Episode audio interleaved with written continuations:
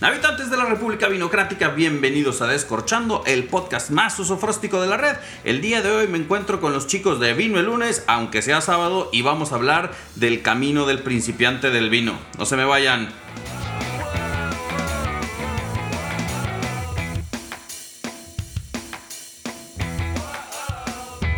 Hablar de vino es aprender, y aprender requiere días, tiempo, comida, pasión.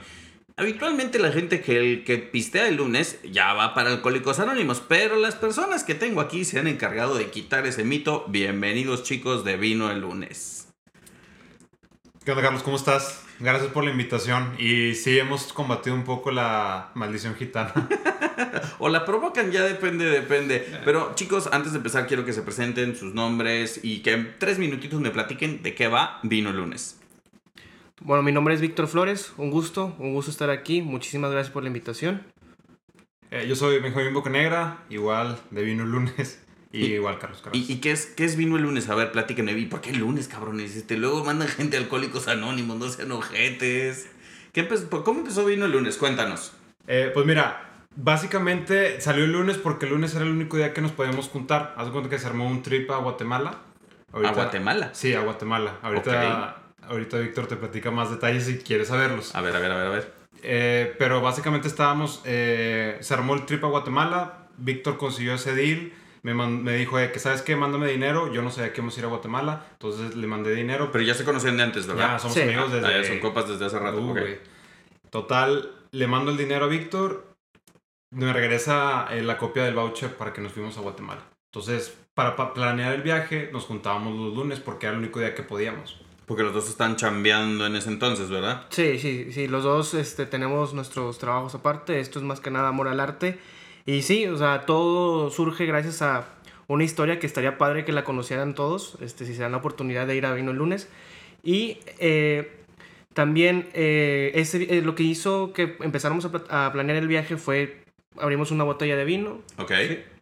Empezamos a platicar del vino y todo, y eso fue como que el inicio, ¿no? Empezamos eh, a hablar más del vino, a conocer más vinos, sí, obviamente mexicanos. Sobre pretexto del viaje a Guatemala. Exactamente. Que, o sea, está, rara la relación de que para juntarnos, para planear un viaje a Guatemala, vamos a echarnos vinos mexicanos. No, güey, es que eh, Víctor y yo nos gusta el vino. O sea, siempre nos ha gustado el vino. Entonces el pretexto era juntarse a pistear. Sí, exactamente. sí, sí, sí, ¿Qué dijeron? Sí, sí, sí. O sea, nos juntamos a pistear y teníamos el viaje de Guatemala por mientras, ¿no? Entonces era como que o sea, el, final, el, objetivo final era el viaje a Guatemala. pero mientras estábamos pisteando. Ok. Entonces ya nos gustaba el vino y pues empezamos a probar vino mexicano.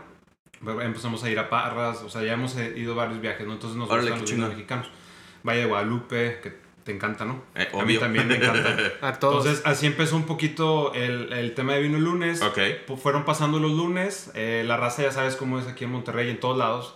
Eh, GPI, ¿no? El GPI, el famoso el, GPI, el famoso gracias GPI. por invitar. Para los, los, que nos escuchan fuera de la honorable y benemérita República del Estado de Nuevo León o el sur de Texas, depende cómo nos quieran considerar, aquí el GPI es el gracias por invitar. Dícese de la palabreja que cuando nos da envidia de que alguien está siendo sabroso es gracias puto invítame. Ah, no, no es gracias por invitar. Ah, perdón, perdón, disculpe usted. Es que yo tenía la definición más, más nasty. Entonces, pero ¿estás de acuerdo que sufrimos de este FOMO constante claro, de que exacto. alguien está haciendo algo más chido que yo y te da un cierto suerte de envidia, una cosa de esas? Sí, fíjate que mucha gente nos empezó a hablar y decirnos, oye, ¿por qué no nos invitas? O sea, hazme parte de... Y una... Porque, porque, también empe empezamos a cocinar en el Inter. O sea, era. Ya... O sea, se juntaban entre compas a cocinar. Sí, a Víctor, Víctor y yo nada Pero, más cocinar, sí. pistear y planear el viaje a Guatemala. Ajá. Sí, simplemente Benjamín y yo nos juntábamos, cocinábamos y veíamos qué podía que ver ir bien con cada uno de los vinos que probábamos. Pero era, una, o sea, era más de, de Sí, ustedes, era- cultura y de, de pachanga. Pues, sí, era, era claro, más de- que nada el lunesitos de Benjamín y mío. Entonces, eh, Que otra cosa que tengo que puntualizar, la cultura del noreste también se da eso el lunes, el martes, el miércoles. Dícese del, para los que tienen esposa, marida, pareja, rejuntada, divorciada o anexo circunvecino, es, hay un día donde no quiero saber de ti, es mi lunes con mis compas y que la ficha y que, bueno, las niñas lo usan mi martesitos, mi miércolesitos y se van a poner hasta el claxon con vino barato. Bueno, no, ya no, ya no. compran, me compran vinos y agarran buena pachanga. O el lunes es este día de, a ver, no quiero a nadie, es para mí, para mis compas. Para echar la ficha, como decíamos en mi época. Entonces luego... Eh, y ya pues se dio el viaje a Guatemala, todo estuvo súper bien. Regresamos y pues nos quedó el mood, ¿no? De los lunes juntarnos y ya le escribía yo a Víctor, vino el lunes por WhatsApp y me decía, jalo. Entonces ya nos juntamos otra Ah. vez a partir de ahí. Pero empezó con ustedes dos, Sí, nomás. güey, sí, sí, Y sí. luego. ¿cómo, ¿cómo evoluciona Vino el lunes a hacer el movimiento que es hoy? O sea, es, dijeron, pues vamos a invitar a más gente. De tantos GPI que recibimos, metemos más Güey, gente. eran ¿Cómo muchos pedo? güey. Sí. Sí, cabrón. eran bastantes. Eh, un, un día nos juntamos con un, un buen amigo de nosotros que es chef, este, y nos dijo, oye, está muy padre lo que hacen, ¿por qué no abres la invitación a la, A más demás, gente, a la más más gente? Con madre, con madre. Sí. Ajá, y luego, Y lo platiqué, lo estuvimos platicando varias veces Benjamín y yo, y... Pues ya sabes, primero fue que, güey, ¿por qué más gente? Ajá. O sea, dos está chido. Invitamos, a- nada más invitamos a mi novia, a lo mejor a una persona más, pero o sea, tipo racita Sí, chica, o sea, sí, cuadro chico. cuadro- o sea, sí, no- petit comité, de cuenta. y, Ok, y ok. fue así como poco a poco y hasta, que un día dijimos, ¿sabes qué? Pues va, vamos a invitar a más gente, ¿no? Eh, invitamos, hicimos la prueba eh, invitando unas amigas que eran mercas también, mercadólogas. O sea, tú hiciste un focus group más con o morras menos. mercas. Sí, más Sí. o menos. Entonces llegan, llegan las chavas, no se conocían. Qué, qué- Era, qué arriesgado, güey. Pues sí, güey, pues la vida se vive momentos. Oye, las invitamos, eran tre- de tres grupos diferentes. Ajá, ajá. Tres, no se tres o sea, distintas, sí, pues. totalmente. No se conocían entre No, ellas. entre ellas, Güey, y ni se iban a conocer, güey. o la, única, la única relación que tenían es o una conoce- me conocía a mí o otra conocía a Ben- Benjamín y así. Entre ellas nunca se habían visto, nunca habían hablado. Ok, Entonces, y la- luego. la- las invitamos a ellas tres, Víctor y yo. eh, y pues empezamos a platicar y, les empezamos a decir, mira, más o menos tenemos esta idea, hay que probar los vinos con lo que, está, eh, lo que estamos comiendo, etcétera, ¿no? Y de repente, ya sabes, después de la tercera botella, todo el mundo se hizo todo el mundo se hizo amigo, güey. Órale, Y entonces chingón. empezaron de que, "Eh, padrísimo, se agregaron a Instagram las chavas, empezaron a platicar después. Creo que después se hab- hablaban más que con nosotros, güey. Entonces, en esa noche salió un, un tema, una compañera, Caro, te mando saludos, dice que está bien padre porque es hacer como un bonding, pero por medio del vino, entonces es como un winding. Es fue- wine and bonding. Sí. Ah, entonces de ahí Winding, sale el de ahí- hashtag. sí, de ahí Entonces, sale- bonding and wine. Winding. Winding, exacto. Ah, yo pensé que era wine dining, pero no, ok, está mamalón. Winding. Entonces fue que, ah, güey, o sea, como que se nos prendió el, El foco. concepto. El concepto y fue, era diciembre, me acuerdo que era diciembre.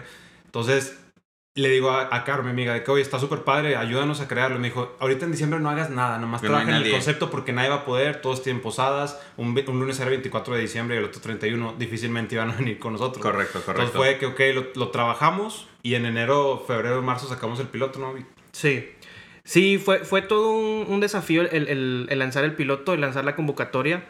Eh, al final sí empezamos a tener respuesta. Obviamente iban amigos. eh, Puros amigos. Puros o sea, amigos, la- sí. Los primeros dos meses fueron pura raza. O sea, chido, los puros. GPIs los empezamos a invitar. Sí, sí, sí, era de que, ah, eh, ¿querías venir? Pues órale, ven. Vive la experiencia. Y, de ves ahí empezaron a ponerle precio, porque creo que una de las sí. grandes barreras fue ponerle precio a este tema. Claro, güey. Sí. Porque yo también me lo... Roberto y yo cada vez nos cuestionamos si estamos cobrando más que un restaurante. Claro, güey. Y, y el tema del costo fue un tema para ustedes, para empezar a des- de ponerlo. Sí, sí, porque fíjate que cuando lo hicimos, Víctor y yo, pues era bien sencillo. Te ponemos michas, ¿no? Compramos, ponemos michas 200, 200 pesos, 300 pesos, 400. Pero era entre él y yo. Entonces ahí no había Y ningún ya cuando tema. lo haces más cuando grande, pues, invitamos a más gente era como, a ver, Tienes que hacer un pinche Excel Sí, para costear, güey. Sí, tenemos que Sí. hacer un, eh, un Excel para costear. Y más allá de eso, Carlos, también no queríamos, o sea, al principio era como, eh, pues es que nos estamos juntando, entonces todos vámonos michas, ¿no? Entonces ahí fue como que dijimos, no, a ver, pues lo estamos organizando, estamos dándonos el tiempo de hacerlo Pues todo. vamos a cobrar. vamos algo, a cobrar algo. Entonces, pero en, tuvimos totalmente la barrera que bien mencionas, ¿cuánto le vamos a cobrar? Porque eran primero puros amigos. Entonces, cobrarle a tus amigos también, güey, es como dices, híjole.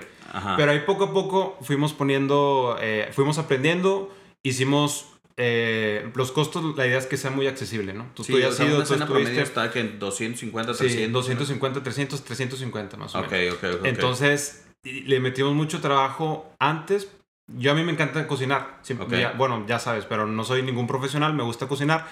Y en mis cumpleaños siempre hago eh, cenas para 80, 90 personas. Entonces ahí más o menos sabía cuánto se tenía que tener para la cantidad de 12 personas. ¿no? Que ahorita no sabemos de dónde sale el 12, ahorita, bueno, Víctor te dice, pero... Y ahí lo fuimos haciendo que fuera muy accesible para que la gente pudiera ir y nosotros no sentirnos como le estamos cobrando a nuestros amigos. Eso fue al principio. Ok, al principio. Pero ahorita el, proyecto dónde está, y porque ahorita quiero hacerles un par de preguntas y vamos a entrar en materia acerca del camino del principiante porque eh, es algo que reconozco de ustedes es que si bien a bien no son sabedores de esta industria, pues de perdido la, han agarrado y la han agarrado súper bien. Y, y o sea, se ve en Instagram bastante. Pero entonces, ¿dónde está el proyecto ahorita? Y ahorita ya vamos a entrar a las preguntas. Ahorita, ¿dónde pueden eh, ir a vivir vino el lunes? Bueno, ahorita lo estamos haciendo, llamémoslo un concepto como nómada. Ahorita lo estamos haciendo en diferentes lugares. Órale, qué chido. Sí. Sí, entonces, eh, gente, una persona que ya ha ido a vino el lunes eh, nos dice, oye, ¿sabes qué? Este lunes quiero poner mi casa si se puede. ¿Neta? Sí. Órale, qué padre. Y tú si cocinas en la cocina de sí, sí, una cocina extraña. Es, es, es, que porque al principio empezó nada más en mi casa o en casa de Vic.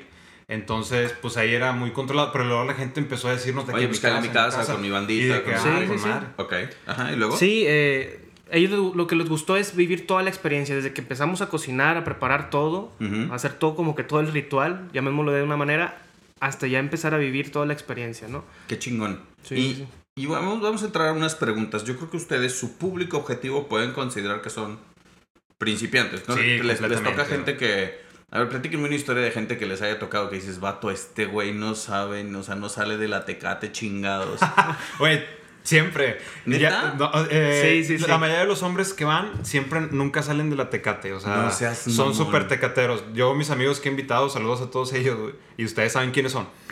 eh, siempre es de que, eh, pues cálate vino el lunes, cálate vino el lunes. Y le decía, no, pues es que no me gusta el, el vino, güey, me gusta la cheve. Saca cheve, de que no hay cheve, es puro vino.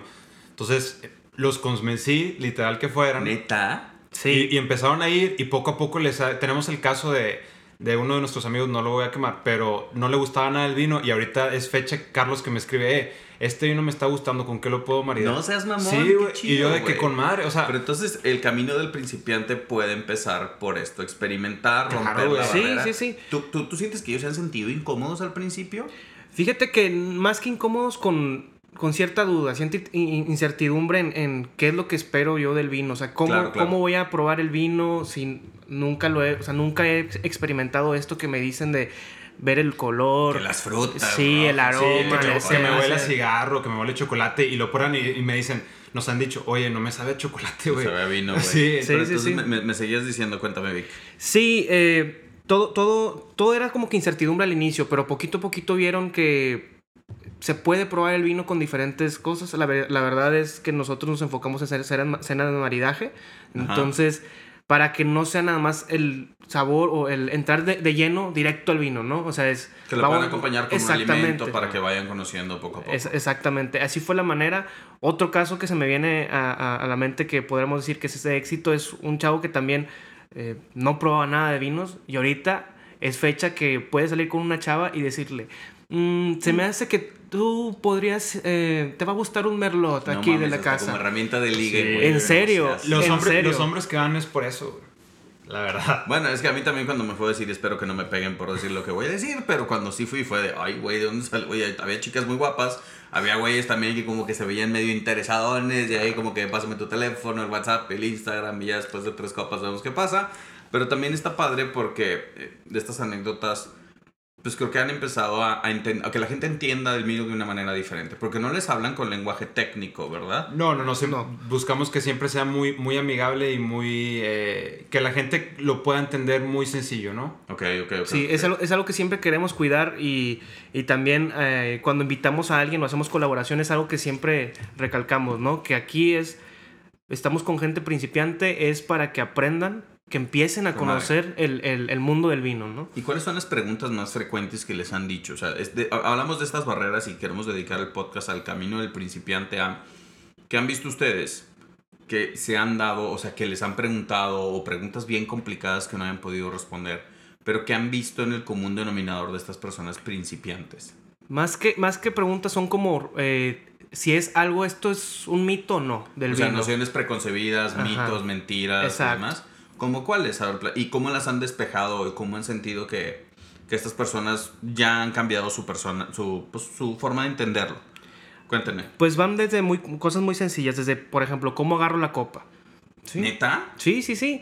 Eh, ¿Cómo agarro la copa? Eh, me decían, oye, tengo que, agarrar, tengo que agarrarle el puro tallo porque lo vi en, un- en una, en una película que se tiene que agarrar así si no le, si no le transfieres tu calor al, al vino y eso hace que el vino no, no te sepa igual. Y pues así empezamos, ¿no? O sea, sí, es, es, es correcto agarrarlo desde del- del tallo o de la base de, de- de la, de la copa para que tú no puedas transferirle tu calor al, al vino, puedas... eh, Sí, comprometer el- la temperatura del vino, ¿no? Sí, Correcto. o- otro, o por ejemplo, otro, otra pregunta que nos han hecho y es a veces nos dicen por qué enfrían los vinos.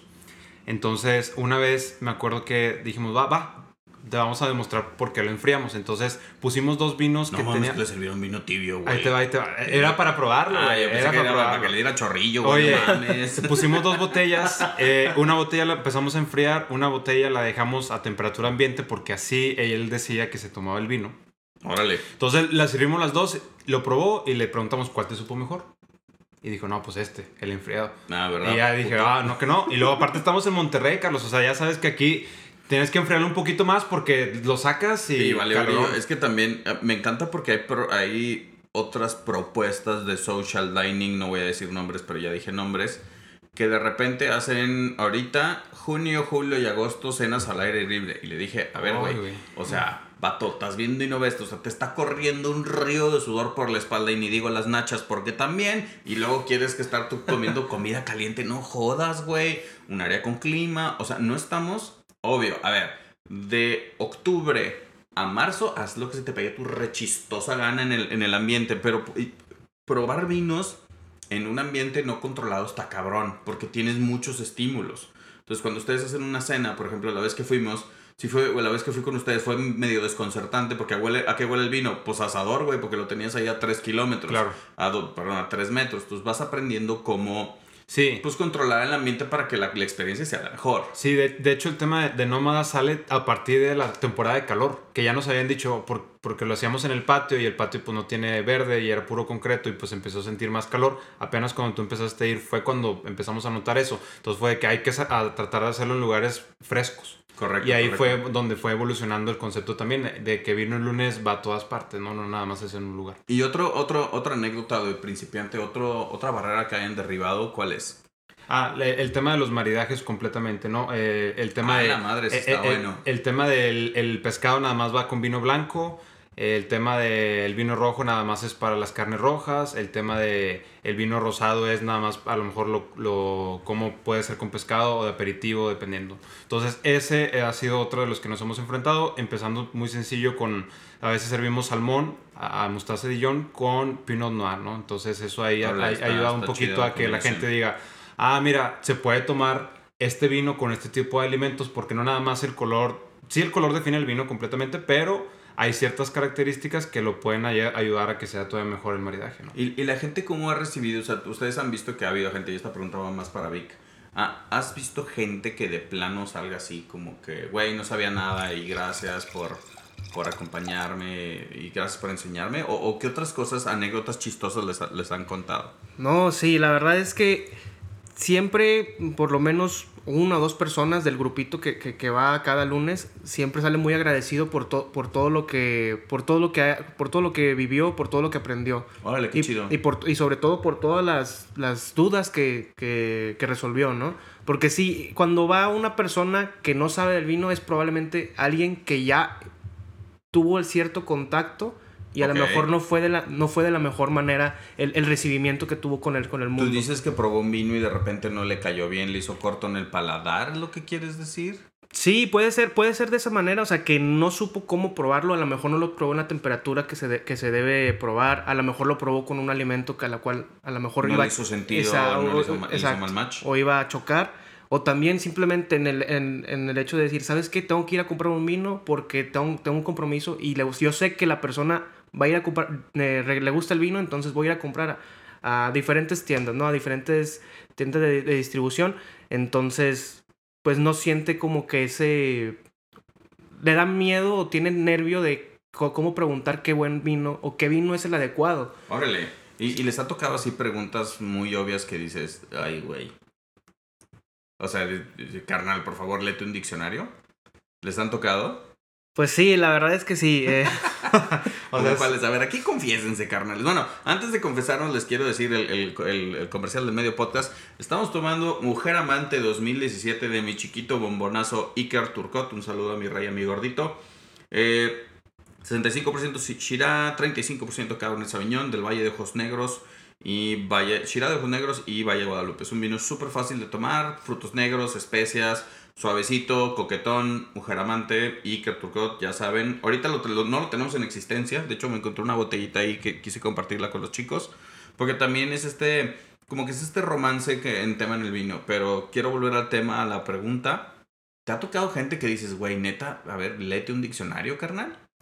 Sí, la verdad es que sí. Este, aquí creo que Benjamín puede tener un. no, no te salves, güey. Tú eres el que traes más eso. ¿A los dos les tocó? Sí. A ver, a ver, a ver, a ver, cuéntame. Sí, por ejemplo, eh, una vez nos tocó que llegó una persona a decir de que, oye, quiero probar un vino, o sea, quiero probar este vino porque es Merlot, pero el, la persona se refería a Merlot como si fuera la botella al... O sea, al, o sea él creía que la marca era Merlot, pues. Exactamente.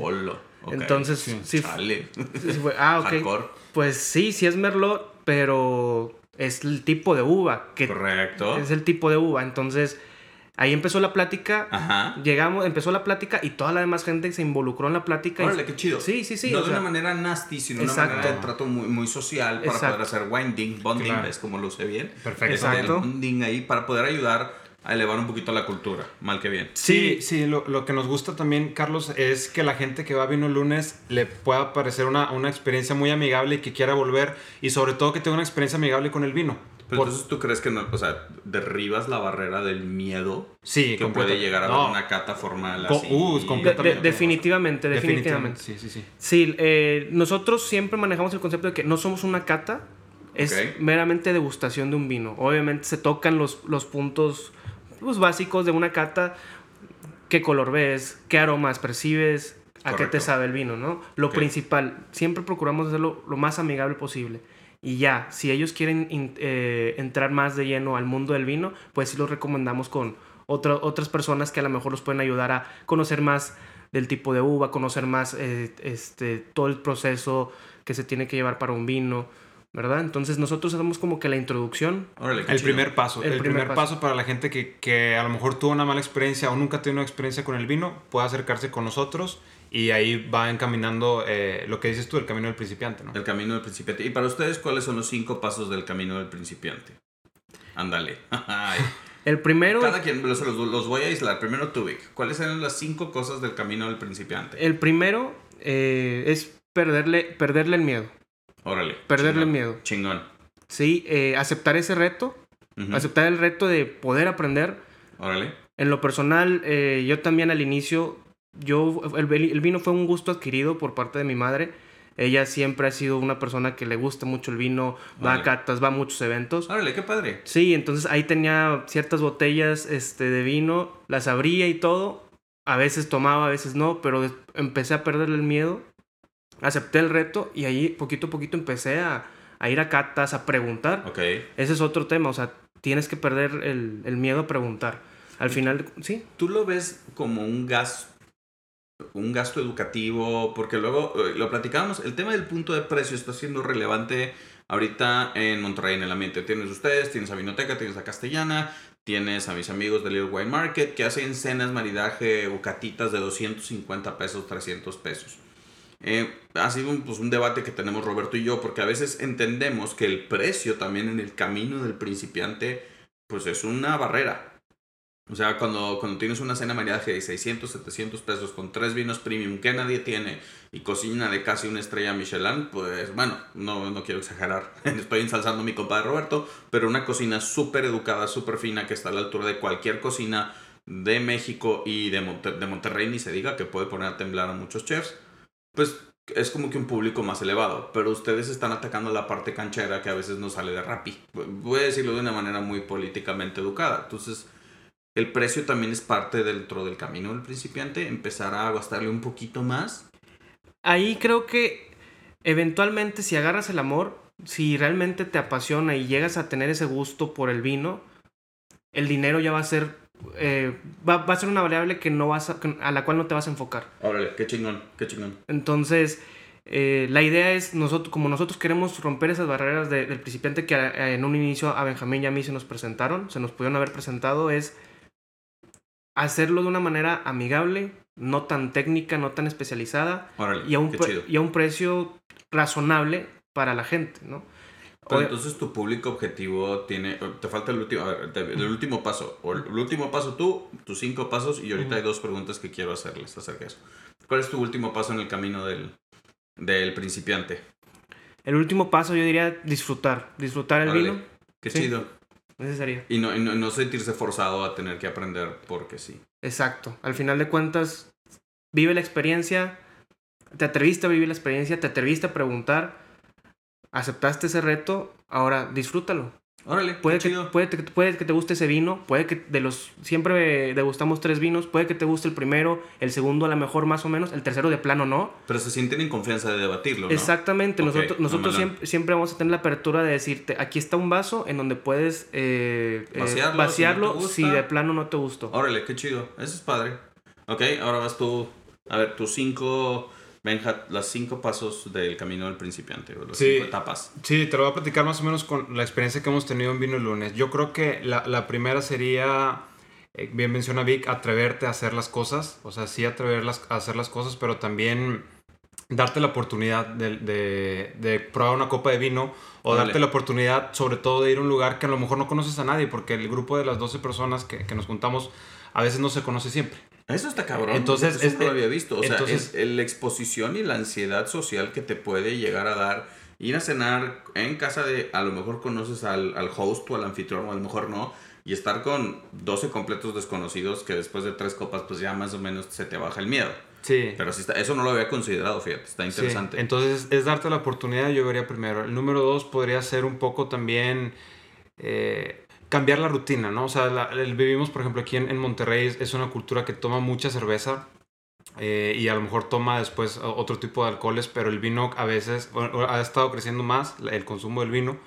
Pero hay mucha gente que también, eh, pues hay que también tratar de variar, ¿no? Tratar de variar y, y tra- tratar de tomar otro tipo de cosas, no nada más cerveza u otros tipos de alcoholes, ¿no? Entonces el vino puede ser buena opción, sobre todo para cuando estás comiendo, ¿no? Ok. Eh, la tercera parte que, que hemos visto también es encontrar el equilibrio perfecto entre precio y oferta que estamos dando, ¿no? Ay, Porque... güey. Ay, Porque... camisa de sí, sí, sí, porque a veces, y al principio nos pasaba, y, y hemos incrementado el precio a lo largo de estos meses, que le decía a Vic, oye, es que hay que meter estos vinos porque lo acabo de probar y está muy rico. ¿Cuánto cuesta? No, pues 500 pesos la botella. Híjole, güey. O sea, no podemos costear una botella de 500 pesos. Ok, entonces es, que ahorita, Entonces- va, ahorita va para el, el- el camino del El- principiante una síntesis. Sigue, sigue, sigue, sigue. Entonces sigue. va, va esa parte, ¿no? Ajá. Y, y entonces es, pues hay que cobrar un poco más y hay que Ajá. decirle a la gente que van a probar otro, otra gama de vinos u otro tipo de vinos, ¿no? Eh, eh, que al principio estábamos ofreciendo. Otro cuarto paso puede ser también... La, bueno, la disponibilidad podría ser también, es, va de la mano con el primero de darte la oportunidad porque es también hacerte el tiempo, ¿no? O sea, es, Órale, está ah, padre. es hacerte el tiempo de, de- hacerte el tiempo de, de, de poder ir con nosotros o poder también preguntarnos. O sea, desde darte la oportunidad y hacerte el tiempo va desde que nos pregunten en Instagram, Carlos, de que, oye, ¿qué, qué hacen? ¿Cómo se juntan? ¿Cuánto cuesta? Órale, ¿A dónde chido. voy? ¿No? Y el quinto paso, pues, es el camino del principiante que vemos y final, es hacer un winding, ¿no? O sea, para eso también hacemos... ¿Por qué? Órale. Porque hacer el winding te permite, ya recorrí cierto camino, conocí cierta gente y puedo volver a ir y así nos ha pasado. La mayoría de la gente que va nos trae una, dos, tres personas más, ¿no? Entonces es repetir el ciclo, ¿no? O sea, hacer winding, conocer a los demás y re- ir repitiendo el ciclo. Fíjate que una de las grandes barreras que yo veo en el camino del principiante es, uno, esta ansiedad social que te provoca el estar probando el vino. Entonces, cuando, cuando yo empecé en mi camino y algo que pues, no confieso tan a menudo, pero yo también empecé probando puros eh, vinos de parras. Era como que muy mono, monopisto. O sea, era este me gustó. Pero luego fui, nos, nos sentábamos en casa de unos amigos, algunos ya no están, algunos están con nosotros, algunos ya no están con nosotros, algunos se fueron en Senado, otros en Calgary, Ciudad de México, otros ya ni nos hablamos, whatever. Pero fue un momento muy bonito en el tema del aprendizaje porque nos sentábamos, cada quien llevaba una botella forrada en aluminio, la probábamos y después pedíamos pizza. O sea, súper, súper sencillo, pero empezábamos a, a probar y a diferenciarlo, rankeábamos la papeletita y todo este, todo este tema. Ustedes no lo están haciendo de tal manera, es un tema más intuitivo, más este, social, para que la gente platique, que les guste y que les no. Eh, y las preguntas que quiero sintetizar en esto es, uno, ¿sienten que hay un tope de precio con sus clientes? Es que es, Ah. es- es- es pregunta complicada. Sí. O sea, hay algunos que sí les han dicho, oye, pues me gusta el vino más caro, o de repente se, se amarran, o, o cómo está ese tema. Fíjate que eh, eh, nosotros resolvimos ese tema metiendo vinos de diferentes rangos de precio. Ok, ok, ok, ¿sí? ok. ok. Entonces, tenemos el vino más accesible o más económico, llamémosle de esa manera. Tenemos el, el vino que a lo mejor lo consigues en ciertos lugares y es un poquito más el- el- elevado el precio. Y tenemos, por así decirlo, un vino ya premium, ¿no? Entre comillas. Es entre comillas, exactamente. Y al final, la gente decide. Al final la gente decide y les hacemos la pregunta al final. ¿Qué vino les gustó más? Ah, ¿en serio? Sí. Órale. ¿Qué y- vino? Y, y sin decir precios ni nada, nada más presentamos obviamente la etiqueta, el vino y todo. ¿Qué vino te gustó más? Y Benjamín no me va a dejar mentir. Más de el 50% de las veces que hacemos este- esta pregunta se van o por el económico o por el vino que a lo mejor es... El justo medio. El justo medio, ¿Y exactamente. cómo, cómo le harían para graduar a la gente para el vino premium? Fíjate que lo hacemos. eh, una de las cosas que hicimos para romper también la barrera del precio es. Hay unas sesiones en Vino Lunes que son un poco más caras. ¿Sí? O sea, Ok, ahorita. como tus elite te- te- sessions. Sí, como unas Elite Sessions más o menos. O sea, todavía estamos trabajando el concepto, pero es, esa es la idea. O sea, es decir, esta sesión va a costar tanto. Va dirigida también a más gente que ya ha ido muchas veces a Vino Lunes, que a lo mejor ya, ya puede identificar ciertos sabores o, o ciertas notas diferentes en los vinos. Entonces, estos son unos vinos que a lo mejor puede disfrutar un poco más, porque si le doy un vino premium, por, por así decirlo, a alguien que apenas está probando el vino, No te lo vas a lo mejor apreciar. no lo vas a ver apreciar y va a decir, porque te estoy pagando esto por probar vino, ¿no? A lo mejor le vas a ver lo mismo que le doy otro, otro tipo de vino más económico. Entonces, eh, eh, en Vino Lunes la forma de romper o, o que estamos haciendo es sesiones un poco más eh, costosas. Ok. Oye, ¿y ustedes creen que el, el camino del principiante se deba de basar en Instagram para aprender? Pregunta capciosa. Eh, Instagram pues es una herramienta, a final de cuentas, y es eh, lo que estamos usando mucho ahora para tratar de, de dar un mensaje, ¿no? Para contar una ustedes- historia. Es que aquí, aquí la pregunta tiene dos partes. Ustedes, como vino, lo voy a partir en dos. Ustedes, como vino el lunes, utilizan Instagram para compartir, opinar, criticar, sugerir o invitar. Eh, podrían decir todas las anteriores. Todas Eh, las anteriores, pero, sí. Pero, va- va- pero completamente. O sea, Instagram nos ha servido mucho de herramienta, sobre todo para invitar y que más gente conozca el movimiento que estamos haciendo, ¿no? Principalmente. Principalmente, porque sí, vamos a fiestas o reuniones, cenas, e incluso en el trabajo, Víctor y yo, eh, pues nos, se nos acercan y nos preguntan porque lo, que, lo, lo ven en Instagram, ¿no? Y así es la Ok, o forma. sea, lo usan, como un primer mecanismo contacto. de difusión, ¿verdad? Exacto. Así es. Ok, ok, ok. Y ustedes como personas, como parte del gremio de los principiantes, porque todos somos principiantes al final del día, ¿cómo utilizan estas herramientas sociales? Pues mira, eh, A tipo personal puede ser, ¿eh? Justo, mira, curiosamente, hoy venía platicando, cuando veníamos para acá, Benjamín y yo le platiqué, oye, me buscó, me buscó una persona y me preguntó que si era sommelier. Porque todo lo que ve, que yo también comparto y que en mi, Ajá. en mi bio de, de Instagram tengo eh, vino el lunes. Y pues le fui obviamente totalmente sincero. ¿Sabes qué? No soy, no soy sommelier, ¿sí? Ok. Soy principiante del vino. Así, Y así that's that. eh, sí, soy principiante del vino. ¿Te puedo ayudar en algo? Listo. Y listo. Ok.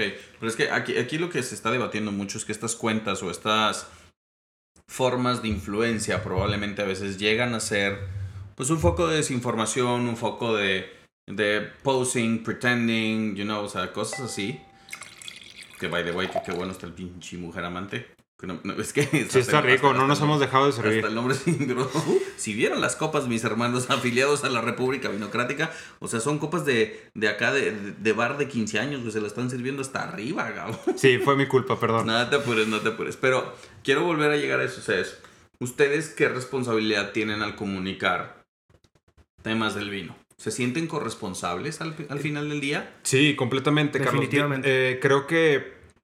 Y por eso también somos muy cautelosos eh, en subir la información de vino y no, no tanto una crítica de un vino, sino decir lo que pensamos o lo, o lo que a nuestro parecer fue lo que percibimos probando un vino, porque no queremos dar un mensaje tampoco a la gente de, oye, esto, este es un vino mejor o peor que otro, simplemente este Te es un vino que nos pareció. Eso- a mí me gustó, Así no es, me a mí me gustó. gustó, puede funcionar, puede Órale. no funcionar, a lo mejor es para ti, a lo mejor no es para ti, pero sí nos sentimos muy, muy responsables de lo que decimos, por eso también acercarnos con, con gente un poco más experimentada, ya sea, por ejemplo, tu caso, con- gracias, o otro gracias. tipo de sommeliers con, con los que hemos platicado, incluso en los restaurantes, pues es para tratarnos de informar y no dar un, un mensaje mal evocado, ¿no? Y hablando de eso, a ver, vamos a entrar a la parte del podcast que a todo mundo les encanta porque me han dado correos, sugerencias de... Vamos a, vamos a inaugurar una nueva sección con ustedes. La segunda sección es la de maridajes rápidos. Yo les voy a Ok. aventar un platillo, ustedes dicen que vino. Tiene que ser 100% mexicano. Pero la primera, vamos a hacerlo un en reversa. Ahora ustedes me preguntan compli- preguntas complicadas a mí del vino mexicano. Aprovechen. Ah, Preguntas que alguien de ustedes dirían, puta, puta, ¿qué le, qué le pregunta al pinche Carlos? Ah, esta que está bien complicada. Échenle. Primero nosotros te preguntamos, Pero ustedes me preguntan a mí. Eh, pues damos tiempo de pensar. A ver. Una tiene que hacer, alguna que tengan así off the cuff. Piénsenle bien. Ahorita le ponemos la Te podemos hacer cinco preguntas. Cinco preguntas me puedes hacer. Preguntas complicadas acerca del vino mexicano. Que como principiante o cosas que tú digas, puta, y, y que te las vas a llevar. O sea, lo que quiero es que se las lleven las personas que están escuchando el podcast. Y ustedes se las lleven. Para que cuando ustedes tengan su vino el lunes. Saludos a los groupies y a las groupies de vino el lunes. Porque ya vi que tienen un grupito que los va siguiendo de chicos y chicas. Sí, saludos Sí. a todos, muchas gracias. Saludos. Entonces, a ver, piénsale bien. Mm. Ahorita les ponemos la música de Jeopardy abajo para que, para que ambiente. ok. Me ha tocado. Y por, eh, ¿Qué tan... Por ejemplo, los vinos monovarietales. Que Ajá. tienen como una estructura y también depende cómo lo hacen, pero el, que es toda una estructura y, siguen cierto paso, ¿no? Al, Ok. mo- al volverlo ensamble, Carlos, pues ya ves que agarra propiedades un poquito de todo, pero ¿qué tanto, por ejemplo, los porcentajes, este que estamos tomando? Es eh, 65-35. 65-35. ¿Qué tanto en realidad agarra el Shiraz y qué tanto el, el Cabernet Sauvignon es invasivo con este ensamble, ¿no? O sea, e- eso me interesa mucho porque nos han pregunta. preguntado en el sentido de, porque a veces decimos 5% Cabernet Franc y dices, ay, ¿por qué? Va, ¿No? Fíjate, ahí te va. Los, los vinos hacen como construcciones. La columna vertebral, ya saben, es acidez, alcohol. Y eso es con lo que construyes. Luego le pones la fruta, notas propias de la fermentación, notas propias de la barrica y las notas donde se integran. Lo que hacen los enólogos es construyen los vinos. Es decir, hay uvas que con el 5% te pone un adornito. A veces con 50% domina. Es un arte y es como pintar. A veces mezclas para hacer un gris titanio o un gris perdón acero. Mezclas tanto de negro, tanto de blanco y tú vas calibrando la paleta que quieres. Básicamente es el símil que te pudiera decir es, tú pruebas por separado las uvas, haces los cortes y luego ensamblas hasta que vas diciendo, va, 65-35. Porque quiero que, y aquí es lo que no se dice mucho, es, quiero que la parte de la Shira, Shira o Shira, Shira este, este le pusieron Shiraz, es con Z, es de Australian Clone. Esta parte de la Shira me va a dar, o Shira me va a dar esta parte. Quiero que me dé la parte floral. Y quiero que la Cabernet me aporte esta parte de pimienta y de estructura. Entonces los empiezas a juntar, pero empiezas a construir. Entonces no hay una receta. ¿Va? Los monovarietales a veces te dan una expresión franca de lo que es muy unilateral. Cuando tienes vides viejas y, vi- y viñedos ya muy experimentados, se empieza a abrir eh, la uva. La uva, un, un enólogo, un winemaker, un viticultor que te dé buenos monovarietales es un enólogo ya muy maduro. Es un winemaker muy maduro porque ya sabe. Las mezclas son muy sencillas porque te dan este grado de juventud y libertad. Y este es, es una uva y se fregó. Ok. Entonces, eh, es un tema de mezclas, es un tema de estructura, dar acidez, el alcohol, la fruta y empezar a re- rescatar que estas notas se complementan y estas notas aportan más. Va. Ese es, básicamente eso es. Súper bien. Y ahí nos complementando, por ejemplo, y eh, a lo mejor no hay una respuesta correcta o incorrecta, pero en, ahorita hablabas de vino dominante. Si vemos nosotros un vino que es, por ejemplo, en este caso, 65%, ¿pensaremos que completamente es dominante arriba del 50% o eso no? Es una receta, depende. Hay, hay vinos que, por ejemplo, aquí no lo tengo en la mano, pero por ejemplo, hay un vino blanco de Benacaba Ok. que tiene 33, 22, 11, o, o sea, Sí, claro. Dep- depende del depende. Predomina. Aquí, la, la- la palabra adecuada, la técnicamente adecuada es predomina el Cabernet. Nada más. Ok. Entonces, eso te ayuda.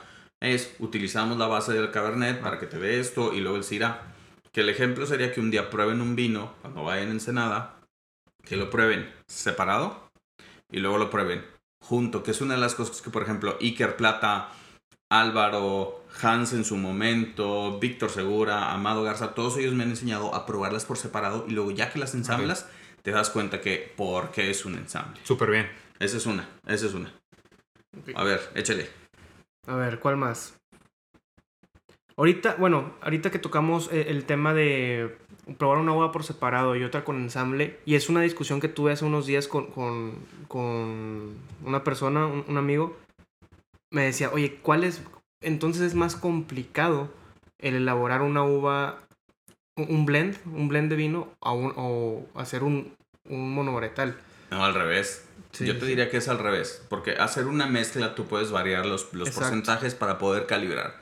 Cuando tienes una sola uva, pues pudieras que pudieras mezclar lotes. Por ejemplo, hay un Cabernet o el Merlot, hay un Cabernet que tengo por aquí, del Cabernet, el pescador de corazones de Iker precisamente, tiene Cabernet un lote en Llano Colorado, uno en el Valle de la Grulla, uno en de Ojos Negros y uno en Valle de Guadalupe. Son cuatro Cabernets que están ensamblados a diferentes valles. Entonces, eso también requiere un ensamblaje. Entonces, al final del día, son ensamblajes. Cuando tienes un mismo Cabernet, un Cabernet de un valle, puede saber diferente que Cabernet de otro valle que es más frío.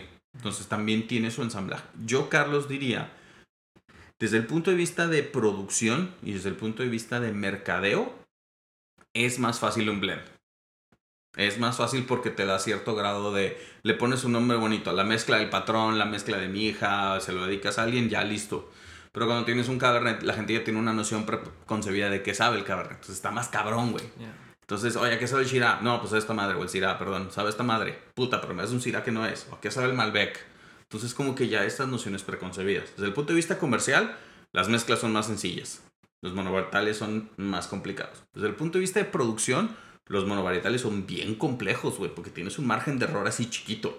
Y pudieras, si tuvieras un, un monovarietal de varios ranchos, se puede, calibras. Si es un monovarietal de un solo rancho, de un solo lote de producción, que Dios te agarre confesado, más te vale que sea de lo mejor, de lo mejor. Por ejemplo, el Merlot Plata Pura tiene esa, esa cualidad que es muy, muy, muy, pues es, es ese lote y lo sabe manejar muy bien Plata.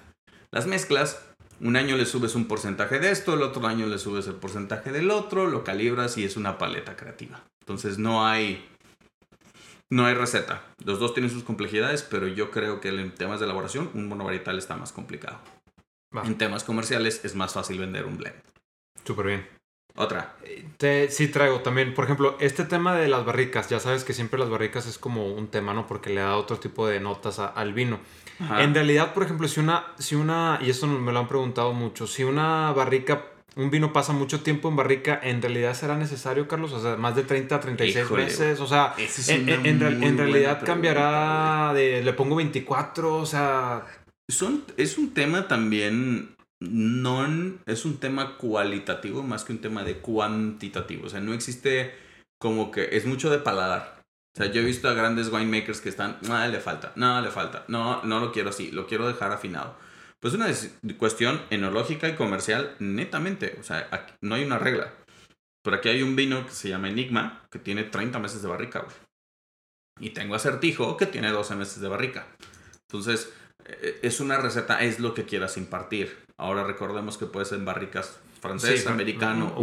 húngaro. El húngaro casi no se usa en el valle. primero, segundo Primero, uso, segundo claro. y tercer uso, o barricas de cuarto, quinto uso, o neutras que ya no aportan, que nada más aportan la microoxigenación. Entonces, es cuestión de, pues, de gustos y es cuestión de, de jugarle.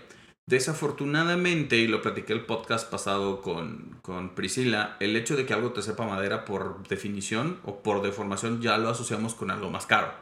Si bien a bien, meterle la barrica eleva el costo, pero no necesariamente equals, o sea, el precio más elevado es igual a una calidad igual. Como siempre lo he dicho, cualquier sonso puede hacer, puede meter un líquido en una barrica, pero no cualquier sonso hace el líquido que va en la barrica. Va, Y eso ya es más un tema de campo. súper bien. Eso también me lo pregunto y es, no me lo, lo respondes completamente, pero siempre hemos tenido esa, esa duda, ¿no? A ver, otra, una más y ahorita voy yo con los maridajes rápidos. Muy bien. Esta no es. No, no la considero tan complicada, pero sí necesaria. Sí, en cuanto a poder determinar cuándo, cuándo y cuánto tiempo se debe de llegar a decantar un vino. Por regla de dedo, 30 minutos. 30 minutos con la botella abierta. Si no cuentas con un decantador de esos fifís que venden en el Costco o en el HEB, me agarras una jarra de vidrio, funciona igual. 30 minutos. De preferencia, todos. A menos los blancos. Hay blancos que sí se pueden decantar, pero pues eso ya es otra historia. Tintos, tintos jóvenes, tintos con barrica. Yo siempre recomiendo de 30 a una hora. Si ya tienes vinos que tienen de 4 a 5 años, vas agregándole una hora por cada 3 años. Es decir, si un vino tiene 8 años, le pones una hora y 30 minutos. Perdón, si tiene pasó de 8 años, son 2 horas y 30 minutos. Y si cada 3 años le vas metiendo más tiempo, más tiempo, más tiempo. Es, no es una regla escrita, pero es una regla que en mi carrera o en mi andar pistiológico me ha ayudado bastante. ¿Por qué? Porque hay vinos que recién abiertos no te da. Hasta las vinos sencillas y lo dejas. O sea, el- la paciencia premia Claro. el tema de los vinos. Cuando son vinos jóvenes, ábrenlos, destápenlos, déjenlos abiertos media hora en el refri, pues I don't give a fuck. Pero si ya tienes vinos reserva, que ya tienen más tiempo, que ya tienen 3, 4 añitos, destápalos, cómprate un decanter, una jarrita de vidrio, ponlos ahí y luego lo regresas a la botella. El efecto de jarrear también como que se subestima, pero yo he visto que ayuda mucho. Es decir, esta jarra de vidrio, vidrio, nada de, o sea, digo, de cristal, pues, o de vidrio, que no tenga plásticos ni nada, lo puedes vaciar ahí, lo dejas unos minutos y luego lo regresas bien delicadamente a la botella y eso también ayuda, suaviza mucho los vinos. Más allá de los gadgets, gimmicks, que los Vinturis y que las llaves para oxidar el vino y que los decanters, mini decanters como el centellino, nah, una jarra de vidrio, una simple y sencilla jarra de vidrio ayuda y ayuda un chingo, eh. O si no, insisto, un, de- un decanter ahorita en Amazon cuesta 350 pesos. Puedes tener uno y lo puedes ahí mantener. Lavarlo es una chinga. Sí. Y que no, y que no se rompan. Última. Va. A- ahorita va un poco, me, me salió más por también el tema de los cristales. Cuando servimos, nosotros ya ves que usamos una sola copa para todos los tipos de vino. Ajá. ¿Habrá alguna, nos recomendarías alguna regla de primero sirve el vino blanco, a lo mejor primero el vino rosado y luego sirve el que tiene un- unos taninos más firmes? O sea, La ¿qué- progresión natural es blancos, normales, blancos con barrica. Bueno, blancos, rosés, blancos con barrica, tintos jóvenes, tintos con barrica. Pero acuérdense que vino lava vino. Hay una, hay una, la práctica famosa, la práctica del perdido arte de compartir babas o el envinar, es le pones un chorrito, lo mueves y lo pasas a de la derecha, de la derecha, de la derecha, para que se impregne la copa de vino. Encontremos, recordemos que estas son superficies semiporosas, no son 100%, o sea, si no se nos botaría el vino por los lados, pero te ayuda, te aísla. Entonces lo que tú puedes hacer es, a menos de que sea, o sea, el cambio es imperceptible, al menos de que se te, muest- se te, se te combine un gran porcentaje, vino lava vino. Y cuando vas a Ensenada, por ejemplo, algo que eso me, me enseñaron entre que los Kruger y Álvaro Romero y todo, toda la banda de allá es tú, vino lava vino, le echas un chorrito, ñi, si quieres va para adentro, si no va para afuera, pero nunca, de los nunca, me laven copas con agua. No le echen agua a su copa porque eso tiene cloro, tiene sales y ahí sí te puede dar en la madre el vino. Entonces, vino lava vino. Esa, apréndansela. Ya está. Es regla. Y ahora voy yo, chamacos. Maridajes rápidos, maridajes Vargas, maridajes Ráfaga. ¿Listo? Les voy a decir un platillo y ustedes me lo maridan con un vino. 100% mexicano. Eh, les voy a estresar un poquito. A ver. Jálenle. Si no, para que aprendan. Vamos a hacer un... Vamos a ponerlo más... Vamos a empezar con algo así súper, súper, súper terrenal. Ensalada con queso de cabra y nueces. Un, lo probaría con un 322 clarete. El 322, muy bien, buena elección. Muy bien, el patrón Robert Alcocer in the house. Sí, se me hace muy buena elección. Buenas ideas, bien fresco. ¿Tú cuál opinarías? Puede ser el Mm, mismo, puede ser el otro. Eh, estaba pensando el viña. Eh, Viñedas de Garza, Rancho eh, Rancho Blanco, creo. Rancho Mogorcito Blanco. Rancho Mogorcito Blanco. Órale, jala. Sí. Buenas ideas, frescura. Muy bien, muy bien, chamacos. Ándale, ahí la llevan. La, luego vienen las bolas. Ahorita les estoy tirando puras Sí, rolitas. ya güey. sé. Estamos calentando. Ya sé. curvas, No, me hagas sentir que metí golazo. O sea, Por ahora, nada más por ahora, no te emociones, güey. Segunda, vamos a hacer algo bien acá sui generis. ¿Sí? Unos... mm, ¿Qué pudiera ser? Algo sabroso, algo que sea rico. Un cevichito. Un ceviche bien sencillo. Pepino. eh, pescado blanco. Vamos a ponerle camarón también para ponerlo ahí. Crudito, cocidito en limón. Sin salsas, sin aguachile. Un cevichito ya plain se me hizo ya se me Ya hizo ya. Y, y la verdad es que es, es un maridaje que a nosotros nos gusta mucho. Órale. Es, eh, nos gustan mucho los dos. Y bueno, yo tengo un, un, un- un vino. No sé si a, a lo mejor Benjamín va, va a coincidir. Eh, Monte Chanic, Chenin Colombar. El Chenin Colombard, sí, súper gastronómico, súper Sí, sí, el Chenin Colombard sí lo, lo hemos usado varias veces con ese tipo de maridaje, pero a lo mejor da muy bien. trataría de, de ver, quizás podría ser, pero bueno, no sé si, no es que no entra en mexicano, pero... Mm. Ah, ¿verdad? Te quise ayudar, compadre. Sí, pues ya te, te la puso en bandeja de plata y no te deja. Sí, vieron, si vieran, mis hermanos de la República Vinocrática, ¿se acuerdan de ese meme de así como de Brilliant Mind que le están pasando ecuaciones y le chingan este güey está así con copitas y vinito y ranchos? A ver, Es que ¿cuál estoy pensando en Sauvignon Blanc. ¿Cuál de todos? Pero exacto, o sea, ahí es donde... Sauvignon Blanc, bah, yo te diría... Ah, es, ar- es arriesgado, es arriesgado, Sí, sí, pero... Sauvignon Blanc, o sea, sí, porque Sauvignon Blanc es cevichoso Es- por exacto. definición, es así súper cítrico. Ay. Pero te diría, por ejemplo, el... ¿Sabes qué? ¿Cuál? Ya a lo mejor no, no cambio completamente, pero con el Madera 5. El Madera 25 Sauvignon Chardonnay, súper amielado, súper rico, súper tro- Con tro- tropical. Claro. Con ese bien. me lo aventa. Ese, ese es Le el que estaba bien. pensando. Van bien. Ahora les va, va, vienen las curvas, ¿eh? Aguas, ahí vienen las curvas.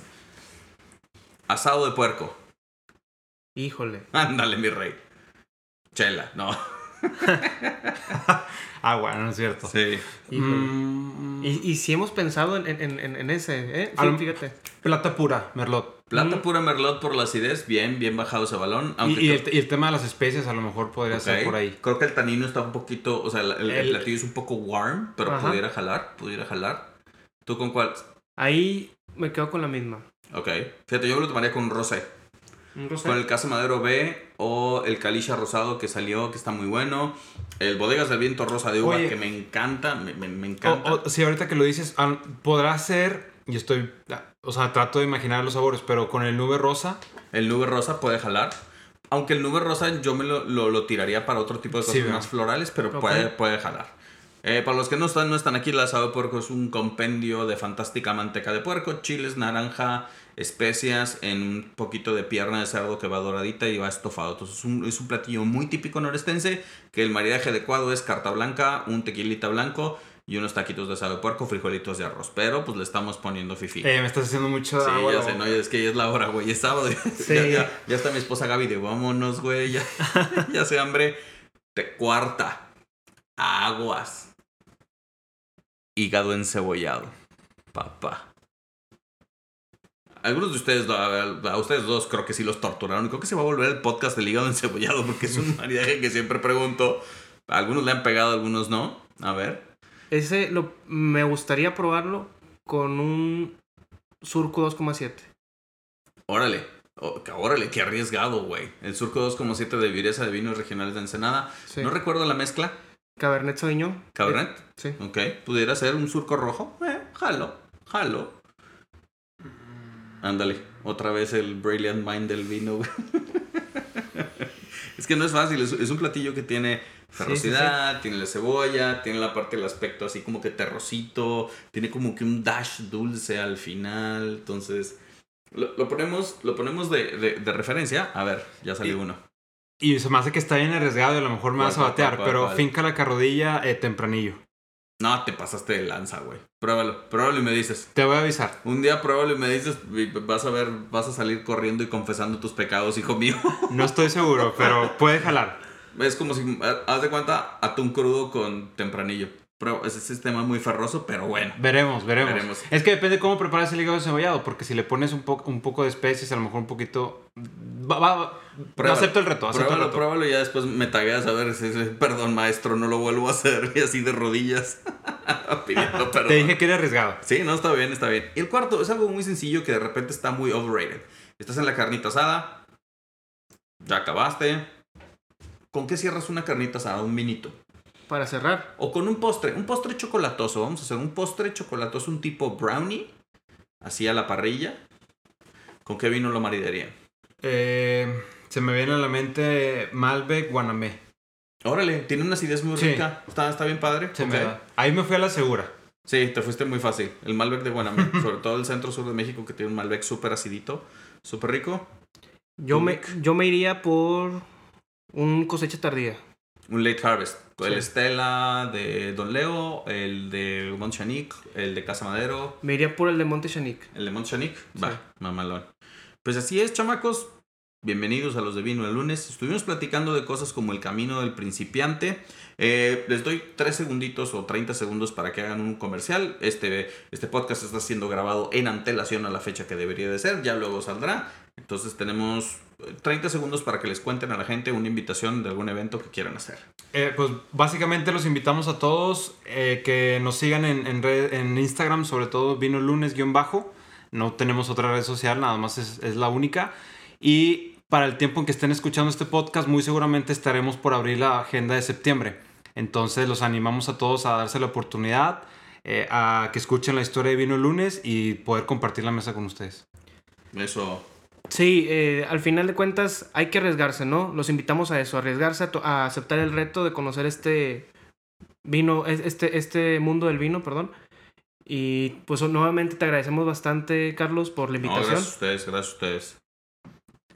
Y pues bueno, eh, que los esperamos pronto y ojalá, Carlos, podamos seguir colaborando en este, en este mundo para que la idea que la gente no nada más esté tomando cierto tipo de alcohol, sino también se dé la oportunidad de probar el vino, ¿no? Y ah, antes de que se me olvide, última pregunta. ¿Qué recomendación le darían a los, a los chicos que apenas van empezando en el mundo del vino? O sea, una recomendación muy sencilla. Una, o sea, ya hablamos de- del camino del principiante, pero si lo pudieran reducir a una sola palabra, ¿cuál sería? Una sola palabra. Ándale. Se los puse complicada. A ver. Bajo el escenario de que apenas va a entrar. Principiantes, gente que apenas va metiéndose al mundo del vino. Bueno, Diviértete. eso, esa es una. Muy bien, me gustó. ¿Tú? Puede ser diviértete o atrévete a probarlo. Eso. Di- Diviértanse, atrévanse. El mundo del vino mexicano necesita más tomadores, hermanos de la República Vinocrática, afiliados al Partido Libre del Vino Mexicano. Los necesitamos. Suéltenme la caguama, suéltenme el Sutter Home, el Beringer y el Boons y esas chingaderas que les hacen mucho daño. Suéltenme el Lambrusco también, ladies. Las estoy volteando a ver. Suéltenme el Lambrusco, pregunten, hagan winding, vayan a Vino el lunes, pregúntenle a su señor su sofróstico. Yo creo que también Vino el lunes tiene una responsabilidad kármica de responder preguntas que los que los que se les manden mensajes, que me manden mensajes de, güey, estoy en el restaurante fulano de tal, ¿qué pido? Y de ahí podemos ase- asesorarlos. Si bien a bien no siempre van a venir a nuestros eventos, también queremos que se sientan en la libertad y que pierdan el miedo a hacer estas preguntas complicadas que siempre hay en el vino.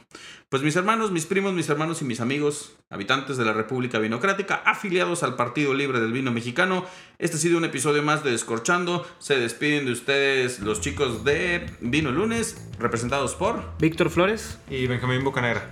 y su gran amigo Carlos El Sofróstico and the One Hunter Solares, pidiéndoles por favor, hagamos patria, tomemos vino mexicano y hay que decir, salud. Salud.